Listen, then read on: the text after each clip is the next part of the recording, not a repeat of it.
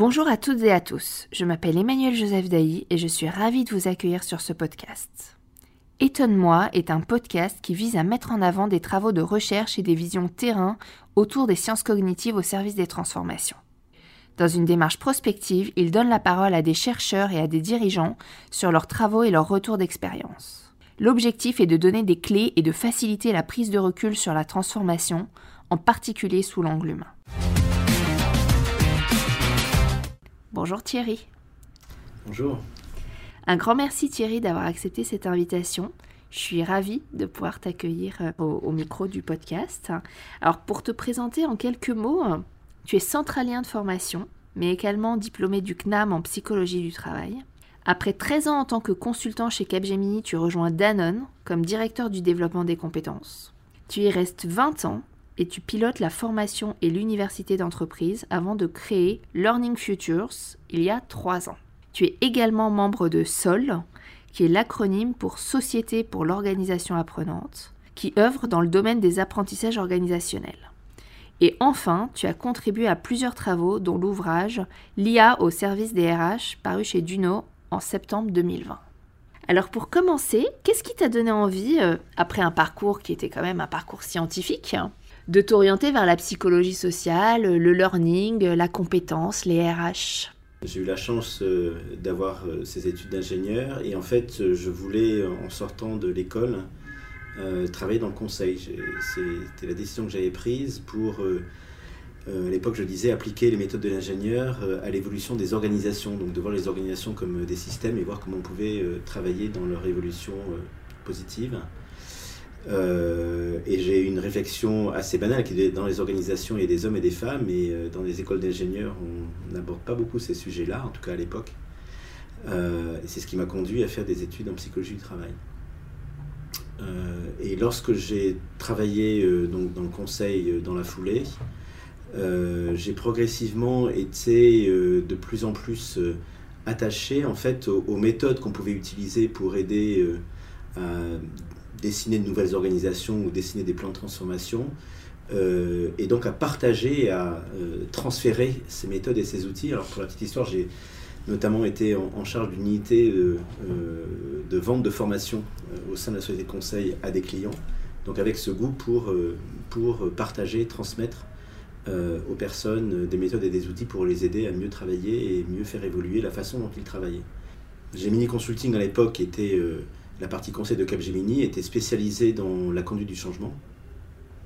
Euh, et j'ai beaucoup appris euh, l'importance de l'humain et de l'émotionnel dans euh, la conduite des transformations, la conduite des changements.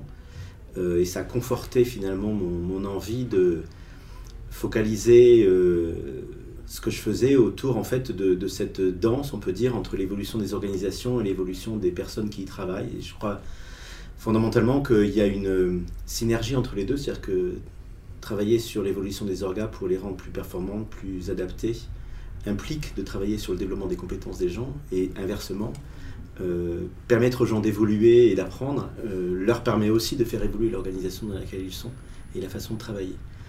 Euh, c'est pour ça d'ailleurs que j'ai appelé ma société que j'ai créée Learning Future en disant à la fois continuer à explorer le futur du learning, mais aussi utiliser le learning pour faire évoluer les organisations à travers le développement des compétences et la mobilisation des gens. Alors, tu as des convictions extrêmement fortes sur le learning et, les RH. Moi, je suis curieuse de savoir comment tu alimentes ces convictions, ces intuitions qui sont les tiennes sur ces sujets. Oui, j'aime je, beaucoup être euh, à l'affût de signaux faibles ou de tendances que je peux écouter euh, ou de ce que disent les gens, euh, ce qu'ils rapportent de ce qu'ils voient. Donc j'ai plusieurs petits rituels personnels. Alors je, lis euh, de temps en temps, euh, assez régulièrement, euh, soit des livres, soit, enfin j'y lis, c'est lis ou écoute. Aujourd'hui, des livres, des vidéos, des articles, des, plutôt des choses assez courtes d'ailleurs, d'une part. j'ai eu la chance, en étant chez Danone pendant 20 ans, de beaucoup participer à des congrès ou des conférences, d'échanges euh, où je pouvais de mon côté partager ce qu'on faisait chez Danone. Et c'était pour moi euh, à la fois ce goût de transmettre aussi, mais aussi le goût d'écouter les autres et d'apprendre ce que, ce, que, disaient les autres.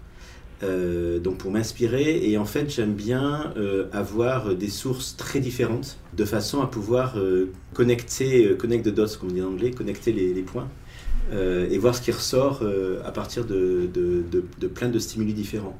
Je suis assez fan des learning expéditions. J'ai beaucoup travaillé avec des learning expéditions chez Danone. Donc le fait d'aller voir des, organisations euh, euh, qu'on ne connaît pas ou peu, euh, y compris en dehors de son secteur. Et en fait, je raconte une petite histoire, j'en profite. Je, conduisais une learning expédition pour, pour des DRH de Danone. et parmi les organisations qu'on qu'on a rencontrées, il y avait un, une organisation qui était un groupe de moines bouddhistes en Chine.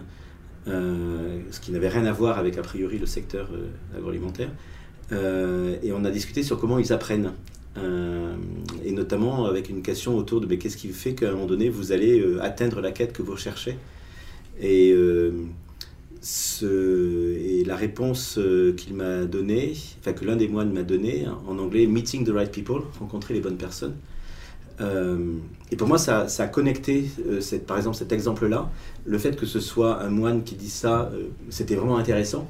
Euh, mais je me disais finalement, dans mon rôle chez Danone, euh, il est assez simple en tant que patron du learning, c'est d'aider les gens à rencontrer des gens. Euh, voilà, c'est un exemple de, connexion et donc j'ai fait beaucoup de choses après avec l'équipe Danone Academy pour travailler sur l'échange entre les gens parce que j'étais assez convaincu finalement de, ça. Et puis j'ai eu la chance aussi de, partager et de co-animer encore aujourd'hui des clubs interentreprises euh, avec des, responsables learning digital, etc.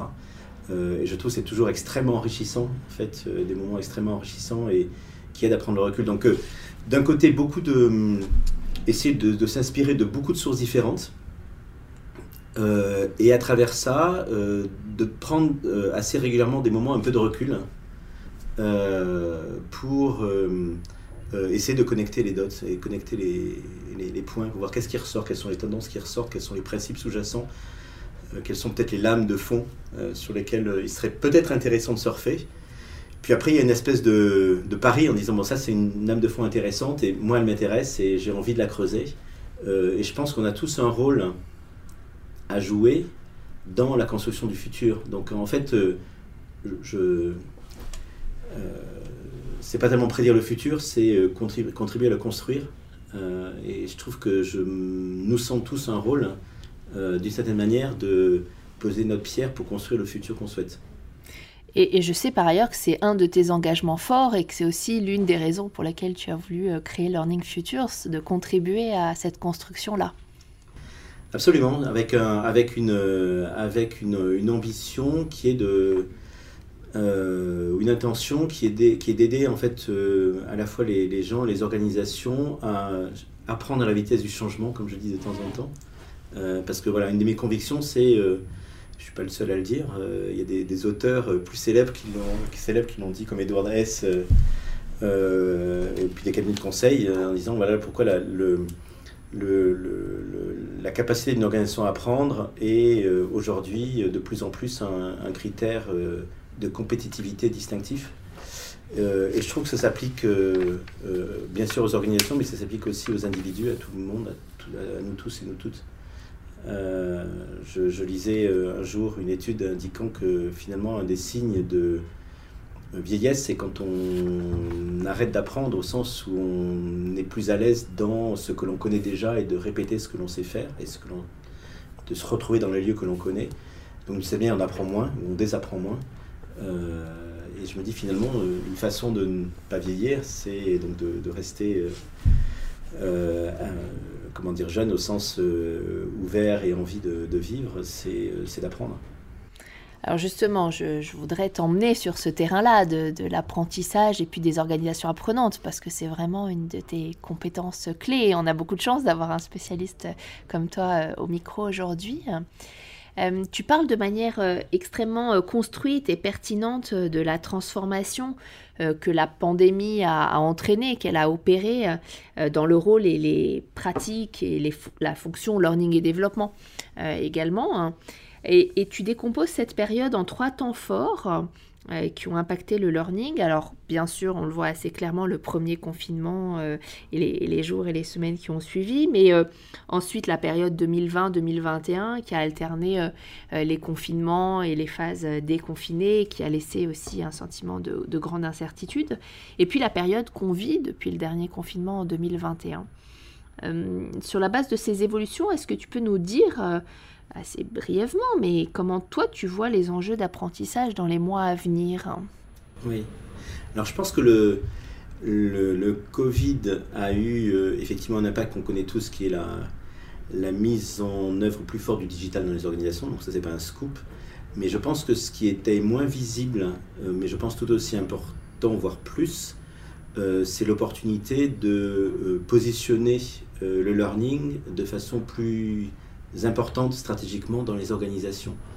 Euh, je voyais une étude sur LinkedIn euh, récemment euh, disant que le, pourcentage d'entreprises dans lesquelles le learning était à la table du comité de direction ou en tout cas capable d'influencer à la table du comité de direction était passé de en gros 30% avant la Covid à plus de 60% après. Et je trouve que c'est une bonne indication et on a vu combien je trouve la fonction learning pouvait avoir une valeur ajoutée pour permettre aux gens de s'adapter euh, dans les évolutions du travail. Euh, non seulement s'adapter, mais aussi euh, garder du lien social. Moi, je pense que le learning a un rôle excessivement important à jouer dans la culture de l'organisation et dans le lien social entre les gens. et donc, du coup, dans l'engagement vis-à-vis de ça. Euh, et donc on a vu combien euh, petit à petit aussi avec la transformation des métiers, on parle de plus en plus d'upskilling et de reskilling, etc. Euh, et donc je pense qu'il y a un premier, un premier enjeu qui est comment renforcer le rôle de la fonction learning par rapport à la stratégie des organisations. Donc ça pour moi c'est le premier point. La deuxième évolution pour moi ou challenge importante, alors j'ai parlé du digital, mais c'est comment à travers le digital on peut renforcer l'apprentissage en situation de travail. Puisque c'est un sujet dont tout le monde parle. Hein apprentissage en situation de travail, learning in the flow of work, comme on dit euh, en anglais. Euh, et euh, pour donner un exemple, quand j'ai commencé moi, ma, ma, carrière et mon, et mon job dans, dans, cette fonction-là, une idée qui, qui, était assez présente dans toutes les fonctions learning, c'était comment former par exemple tous les juniors dans une fonction et leur donner toutes les, toutes les approches, tous les concepts, tous les outils pour leur permettre de, d'être performants dans leur fonction. Donc en fait, c'est une idée qui, que certaines traduisent en disant just in case, au cas où j'ai besoin de telle ou telle compétence, je, je l'apprends en avance. Sauf que on sait bien qu'on ne retient que 10%, 20% de ce qu'on apprend, et que si on ne l'applique pas, au bout d'un mois, deux mois, un an, on l'a perdu.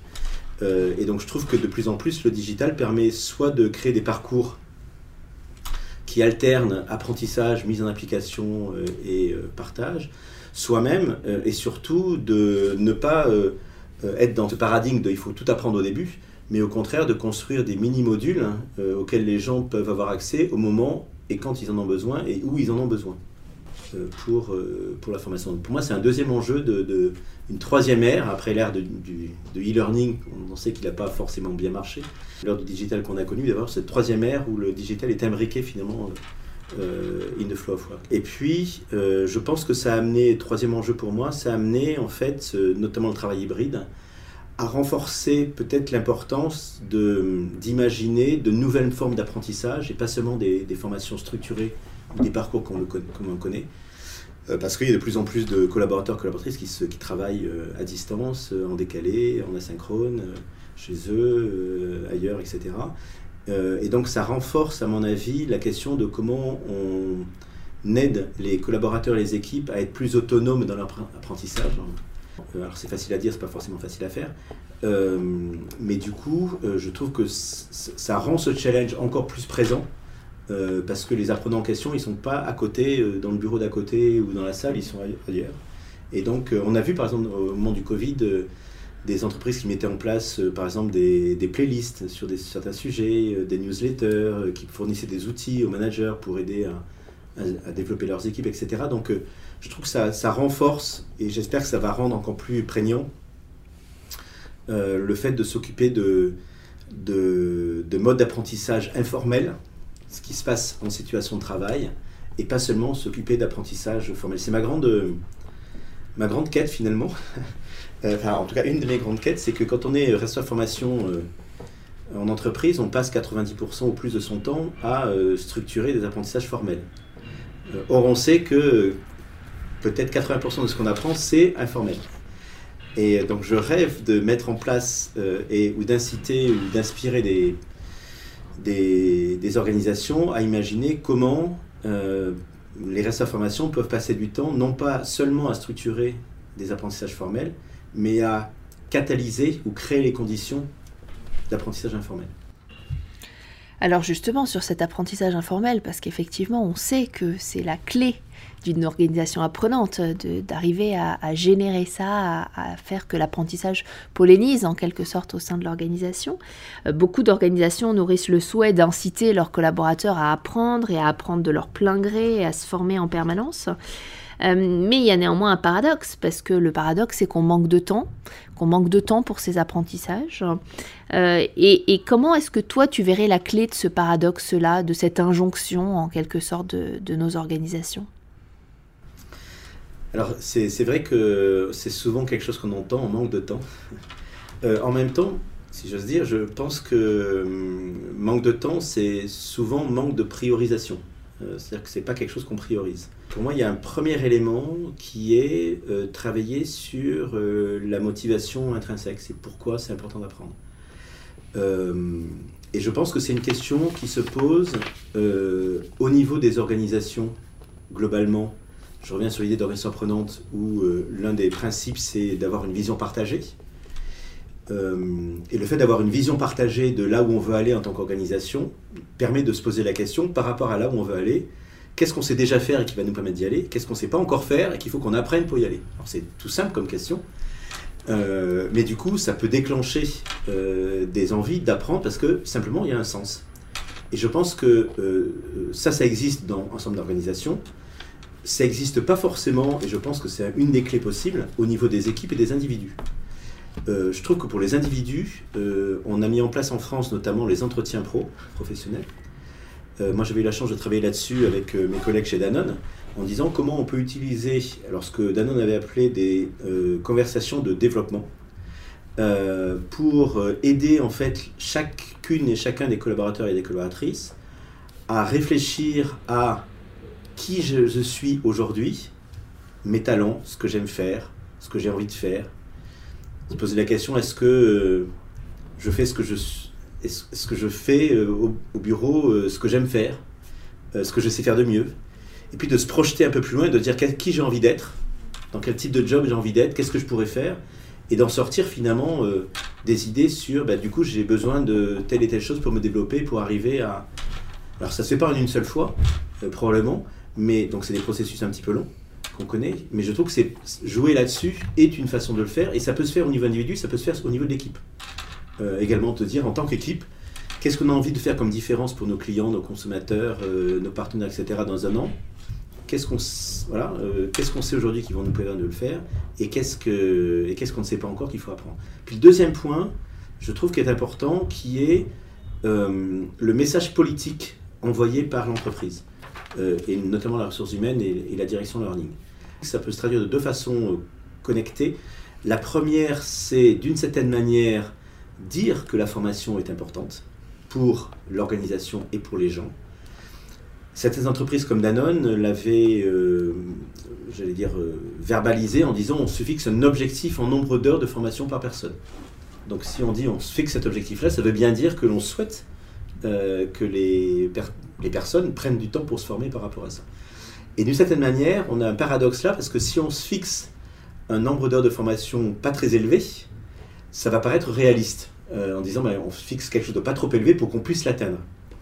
Mais si on fixe un pourcentage d'heures élevé, ça veut dire qu'on ne pourra l'atteindre que si on mise sur l'apprentissage informel, parce qu'on ne pourra jamais l'atteindre par de l'apprentissage formel. Donc je trouve qu'il y a un pari à faire pour se fixer des objectifs ambitieux de ce point de vue-là, euh, pour ouvrir le champ euh, à des modalités d'apprentissage informel. Donc je pense qu'il y a cette notion de dire d'une manière ou d'une autre que la formation est importante.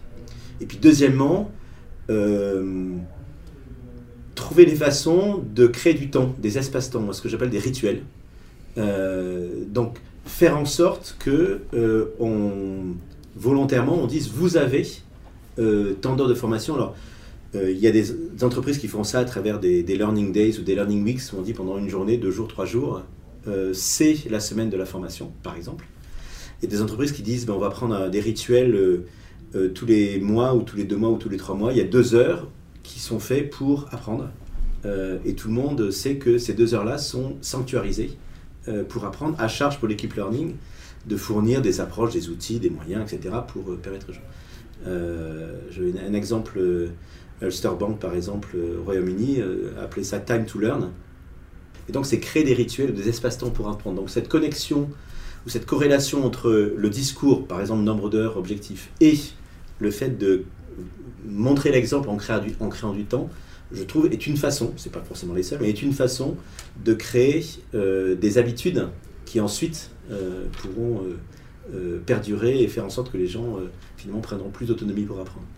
Alors, dans ton regard, est-ce qu'il y a une prise de conscience sur ces sujets qui devrait être la nôtre dans la transformation de nos sociétés euh, J'aimais beaucoup l'idée euh, euh, du rôle politique de l'entreprise sur ces sujets-là, d'employabilité aussi, puis de transformation en lien avec l'intelligence artificielle, puisqu'on sait qu'il y a une notion d'employabilité qui va être forte et que l'entreprise a ce rôle à jouer. Est-ce que dans ce cadre-là, tu aurais une prise de conscience à nous partager oui, en lien avec le learning, en fait, on, sait qu'on apprend beaucoup des erreurs. Euh, et certains disent finalement euh, c'est intéressant d'expérimenter parce que soit on, soit on y arrive, soit on, euh, on, gagne, soit on apprend. Non pas on perd, mais on apprend. Et je trouve qu'il y a une prise de conscience qui n'est pas encore très forte dans les organisations ou qu'on a peur de, de cette manière de prendre, c'est l'expérimentation.